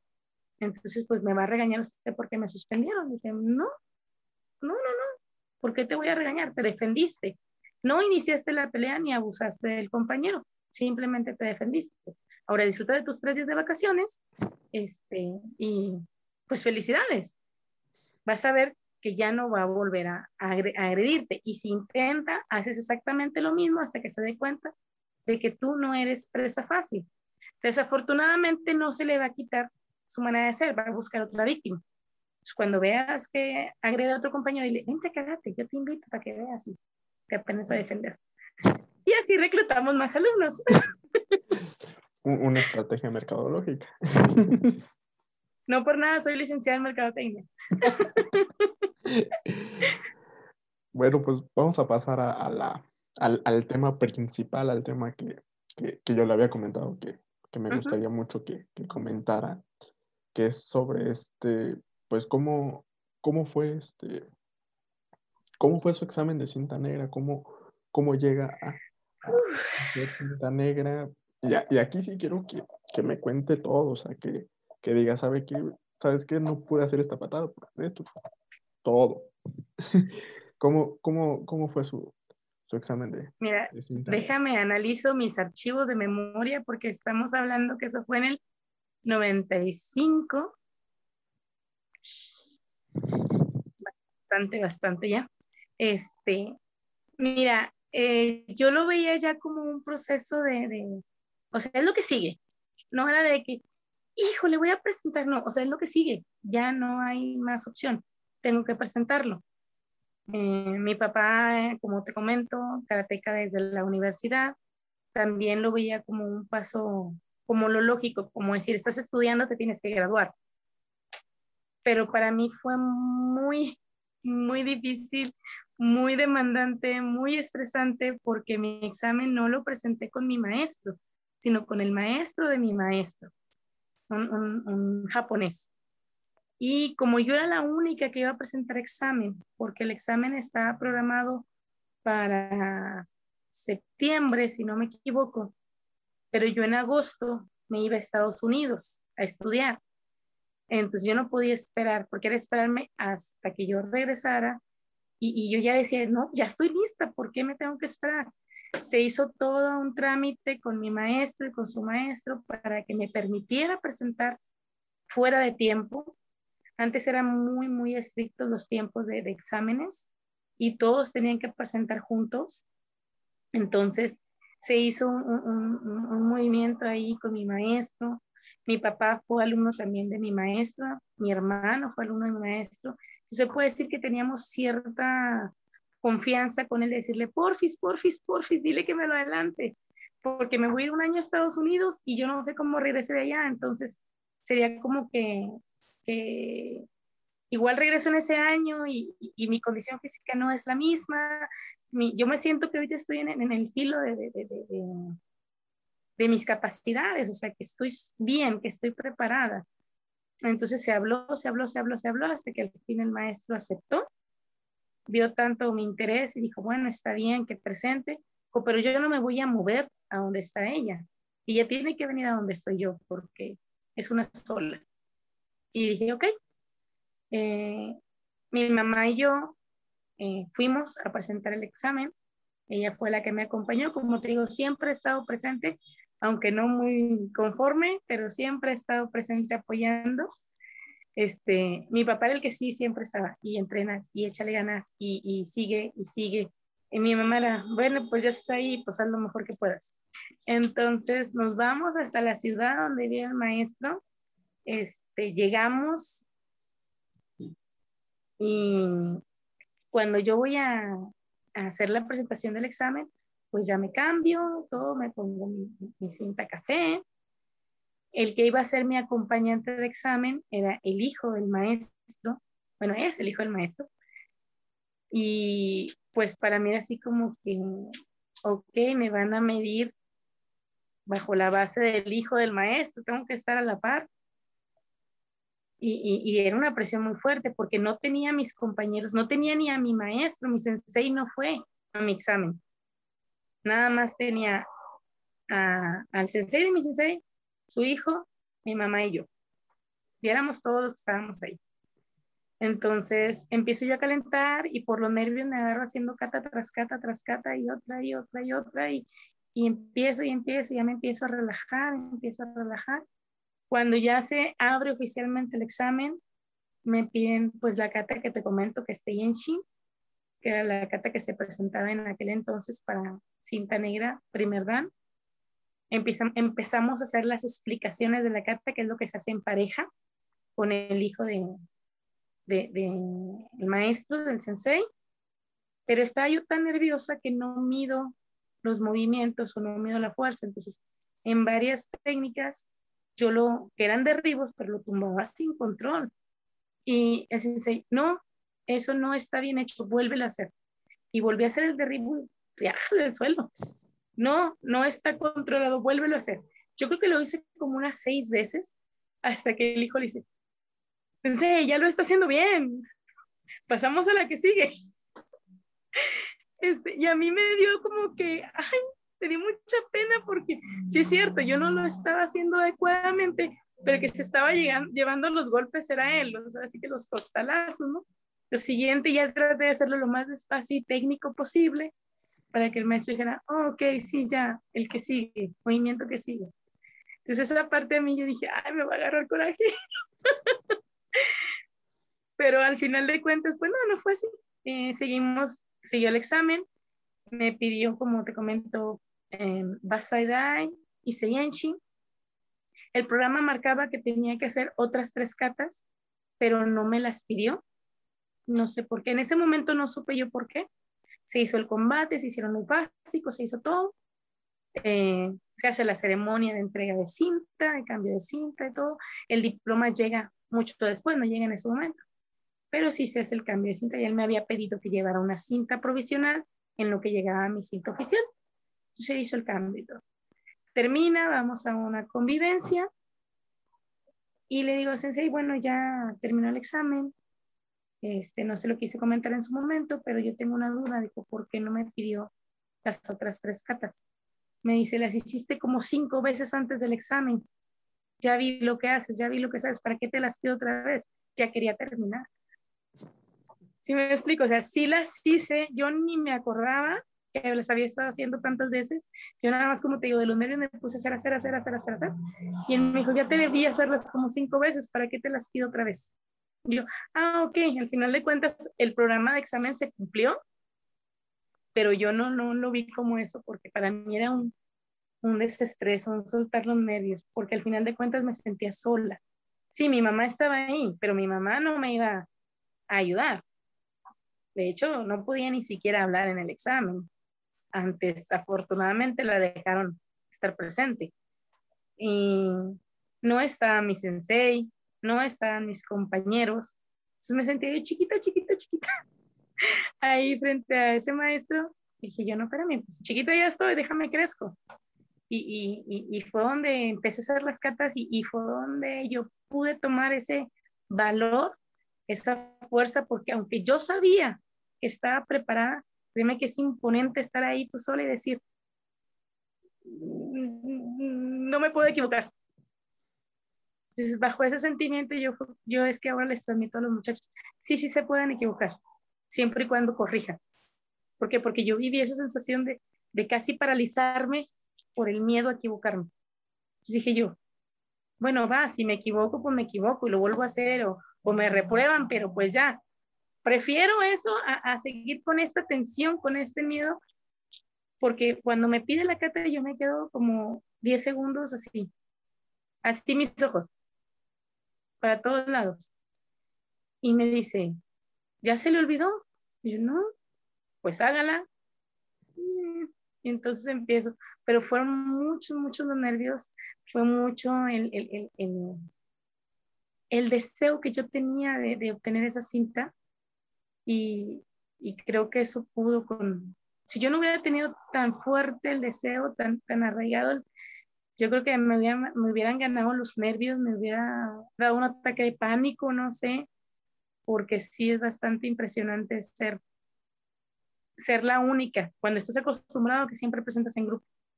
A lo mejor si siempre hubiera presentado sola todos mis exámenes, se hubiera, ah, un examen más.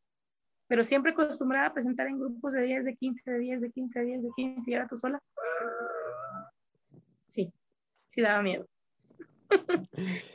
Pero bueno, se obtuvo esa primera cinta negra, ese primer dan de Shito Ryu, y la verdad yo estaba encantada.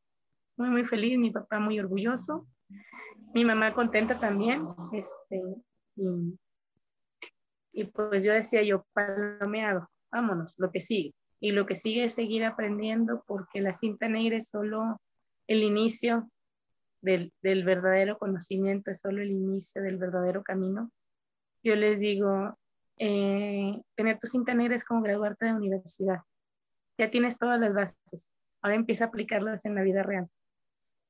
No es de que termine la universidad, ya, ya, ya triunfé, ya me va a llegar el dinero del cielo. No, ahora tienes que aplicarlo, tienes que mejorarlo, tienes que actualizarlo y seguir adelante. Y esa fue la, la, mi manera de pensar en ese entonces. Y ahora todavía. Y digo, ¿fue la misma sensación en, en el segundo Dan o, o, fue totalmente diferente? La emoción fue ¿Fue, fue igual, fue diferente? ¿Cómo, cómo fue? La, el segundo Dan de Chitorrilla fue mucho más tranquilo. Te cuento que ya habían pasado 20 años de mi primer Dan. Ya tenía yo 38 años. Ya yo había madurado bastante mi, mi, mi karate. Ya había aprendido a controlar mis emociones. Ya era yo este, maestra de, de un doyo. O sea, la situación que yo vivía en ese momento era muy diferente de ser una adolescente este, que, que, que iba a, su primer grado a decir, o sea, ya, incluso llegué a pensar, ya hasta me tardé. O sea, este grado ya lo había yo presentado desde hace mucho. Entonces, también fue, fueron nervios, yo todavía siento nervios en cualquier momento, incluso cuando mis alumnos presentan sus exámenes y soy yo las que los voy a examinar, tengo nervios por ellos. ¿Por qué? Porque yo sé que sus errores son reflejo mío. Entonces yo quiero que no se equivoquen y si se equivocan quiero que no entren en pánico, que no entren en, en, en miedos, que no digan, no, ya no lo quiero hacer porque me equivoqué. O sea, ese tipo de cosas. Entonces, en el segundo dan ya fue mucho más relajado, ya fue mucho más, este, mentalmente más relajado, físicamente fue igual de demandante, porque al final de cuentas cada vez va subiendo el grado de, de complejidad, pero lo ves desde un punto de vista mucho más maduro, mucho más, este, relajado. Como te digo, yo ya pensaba, es que ya me estoy tardando, no era de que ya voy a presentar, era que ya ahora, ya, ya, ya, con mucho, porque se supone que después del primer Dan son de dos a tres años para presentar el siguiente, yo me tardé 20. Entonces creo que ya, ya lo traía bien armado. este, fue esa, en, en, mi segundo Dan fue, fue esa sensación más. Y ahí también fue, sí lo presenté en grupo, se podría decir, pero eran alumnos, niños, los que estaban presentando, y yo era la única adulto. Entonces, pues era más de que, ay, si ellos no se están equivocando, yo tampoco me puedo equivocar. Entonces, otro tipo de presión. ah, bueno, yo, pensé que lo, lo, lo, usaba más como, digo, yo voy a ser la inspiración de ellos. ah, claro, claro, claro, el ego a todo lo que da, pero al final de cuentas, para poder ser la inspiración, tengo que no equivocarme. Y si me equivoco, que sea en algo que se corrige en ese mismo momento, como para darle la idea de, oye, sí te puedes equivocar, pero corriges. Y no imagínate que me equivocara en algo y que después de 10 intentos no pudiera hacerlo. Ahí sí como que, mm, especialmente en las patadas. Ay, pues Sensei, por último, ¿qué, qué, este, qué frase le, le, le caracteriza o le ha sido como estandarte durante su, su carrera como dentro del karate? Mira, em, yo tengo dos frases. Una la uso mucho en Facebook, que es nos vemos en el tatami. ¿Por qué? Porque al final de cuentas siempre, siempre veo yo el tatami como mi segundo hogar. Entonces no es nos vemos después, nos vemos en el café, siempre nos vemos en el tatami nos vemos en el tatami, ya sea los compañeros de karate, ya sea mis alumnos, ya sea mis maestros, incluso amigos, este, los he invitado a que sean parte de esto, y aunque sea una clase, una clase para que veas este, de qué se trata. Y, pero a nivel personal y general, yo siempre digo que siempre feliz, siempre adelante, porque no te puedes quedar donde estás. Vivimos en un mundo donde vamos caminando sobre una, imagínate una escalera eléctrica donde tú vas subiendo, pero la escalera va bajando. Entonces, si tú te detienes, no solo te detienes, retrocedes. O hay que estar siempre en constante movimiento, a cierto ritmo, para simplemente quedarte en tu lugar. O meterle más intención para seguir avanzando. Entonces, si tú haces algo de una manera feliz, de una manera que te guste, de una, le encuentras el porqué de las cosas, es mucho más fácil que si tú vas molesto, si tú vas enojado, si vas pensando lo peor. Entonces, siempre feliz, siempre adelante. No dejes que nada te tumbe ni te detenga. Muchas veces me dicen, es que hay cosas en las que no puedo estar feliz. Digo, y lo entiendo. Hay situaciones que no te permiten ser feliz. Pero al final de cuentas, sufres en su momento y continúas y tratas de encontrar el modo de ser feliz. Una vez un amigo me dijo, es que ¿cómo puedo estar feliz? Acabo de pagar 5 mil pesos de no sé qué. Dije, vas a estar feliz por el hecho de decir, tenía ese compromiso y tuve la posibilidad de pagarlo, de cumplir con él. ¿Cuántas personas hay que tienen un compromiso y no pueden? Y tienen que vender algo, tienen que vender su coche, tienen que este, vender su tele para poder cumplir. Tú tenías esa posibilidad, entonces velo de esa manera. Ahora, por ese lado te afecta, busca la manera y la estrategia de subir, de seguir adelante en ese camino. No sé si son los ingresos, consigue más ingresos. Si tu problema es el tiempo libre, busca la manera de tenerlo. Si tu problema es este, cualquiera que sea lo que a ti te quita el sueño, hay una manera de, si no solucionarlo, sí eh, sobrepasarlo. A mí me dicen, ¿cómo puede ser feliz si se murió alguien? Bueno, esa persona ya no está físicamente con nosotros, pero dependiendo de la creencia de cada quien, hasta donde yo sé, en todas las creencias se maneja que hay algo mejor más adelante. Nadie dice, ah, es que después de aquí se va a ir al, bueno, sí, sí se van a ir algunos, pero al final de cuentas, yo voy para allá, definitivamente. Por eso ya hice muchos amigos, este, buenos y malos, para donde me toque ir, este, tener a quien, con quien cotorrear. Este, pero al final de cuentas, cuando falleció mi papá, por ejemplo, me dices que cómo puedes estar tan tranquila si él era tu todo. Sí, pero mi papá ya sufría mucho con su enfermedad. Ahora sé que está descansando. Y me queda todo lo que él me dio, todo el legado. Y eso me hace feliz pero se murió, pero se iba a morir algún día. Sí, suena muy cruel, sí suena muy cortante, pero si tú no te enfocas de esa manera, vas a vivir arrastrando problemas y problemas. Y vamos cargando una mochila de problemas, de, de, sensaciones, de tristezas, que al final de cuentas no nos van a dejar caminar. Entonces, siempre feliz, siempre adelante, no importa que te esté cargando el payaso, tú échale ganas, que te cargue, pero feliz. Y me dicen, ¿cómo va a estar feliz? Sí, porque ya no estás caminando, te va cargando. Agradecele. Entonces, como te digo, soy 100% optimista y sí me han pasado cosas, pues se pueden considerar terribles, pero aquí sigo, cada día abro los ojos. Hasta ahorita he tenido la oportunidad de estar aquí, de seguir viviendo, yo creo que porque tengo mucha gente a quien mortificar todavía y por eso no, no me he ido.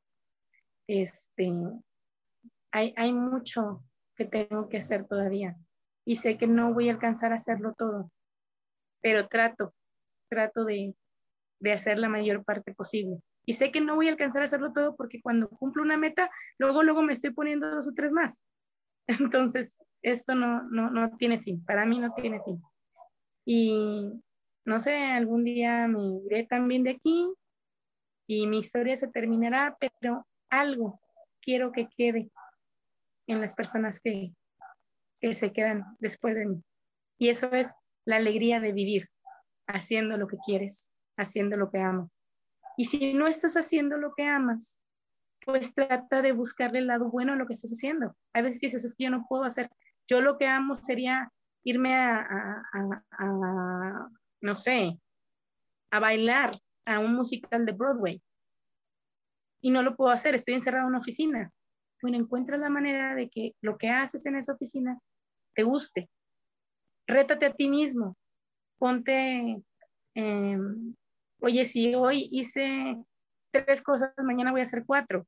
Y, y compite contigo mismo. Algo, algo debe de tener bueno. Algo. Y si de plano no tiene nada bueno, salte de ahí y busca otra opción. La vida es muy corta para vivir amargados.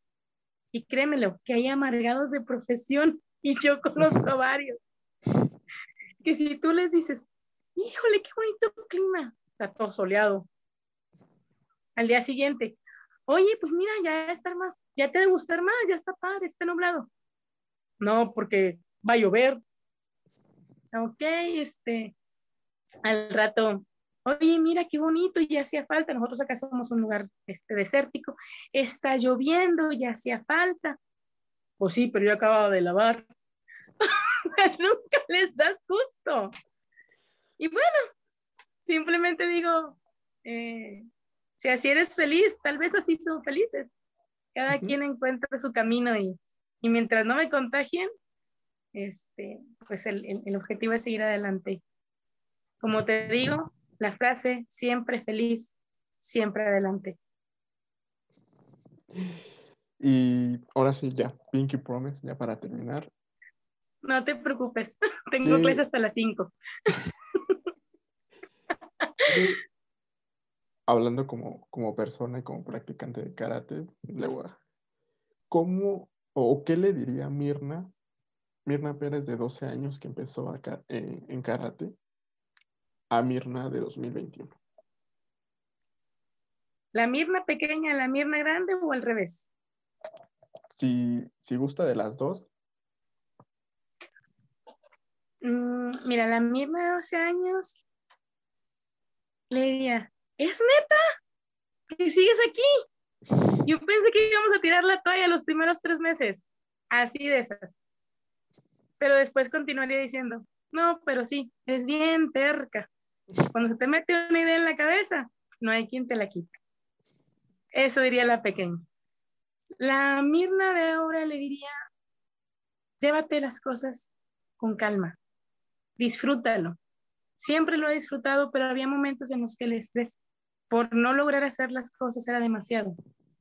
Le diría, esto es algo de vida, esto no es una carrera de velocidad, esta es una maratón y va a durar, espero yo, toda la vida. Yo quiero que en mis últimos días digan, ¿qué le pasó? Pues estaba dando clases y se puso mala. Pero ¿cómo? Pues sí, ya ves, las de 90 años ya no deben dar clases, pero bueno, aunque en realidad yo espero vivir hasta los 120, tengo mucha gente a quien mortificar, digo, a quien enseñar, tengo muchas cosas que transmitir, sí, porque, este, como dijo, somos conscientes, no somos monedita de oro, no, este,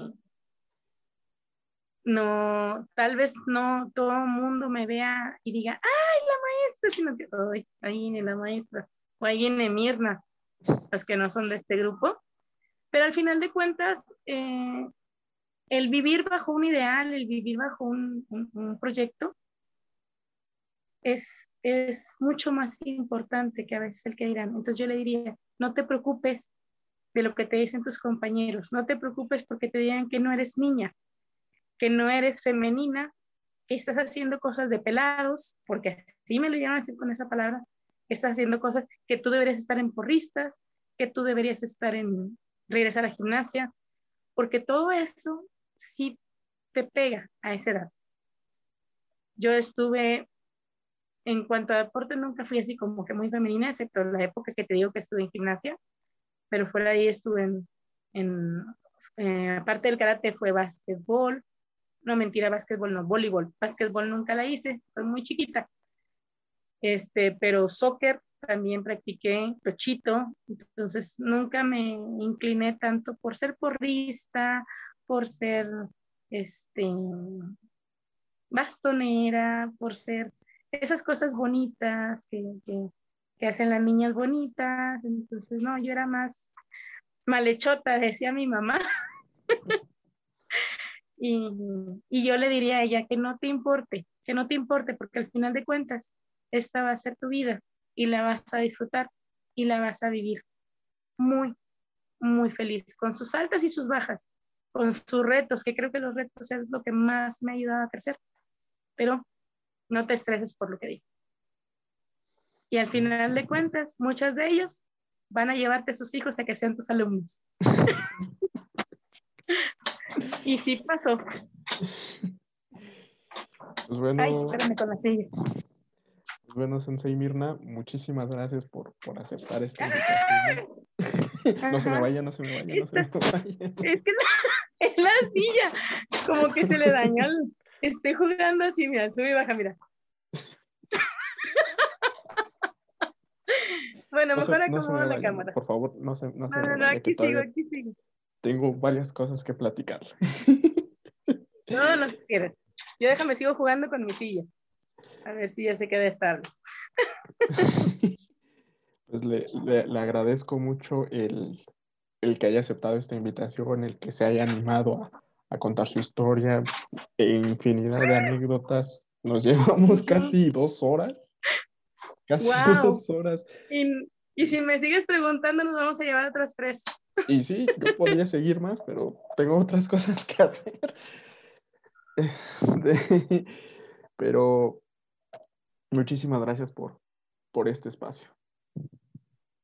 Gracias a ti por contemplarme, gracias por permitirme expresar lo que yo siento y si me lo permites, este, quisiera eh, cerrar agradeciendo a algunas de las muchísimas personas que me han apoyado en todo este camino, este, mi maestro inicial, mi maestro Montoya, él ya no da clases, está en la ciudad, en el país de Estados Unidos por cuestiones de trabajo.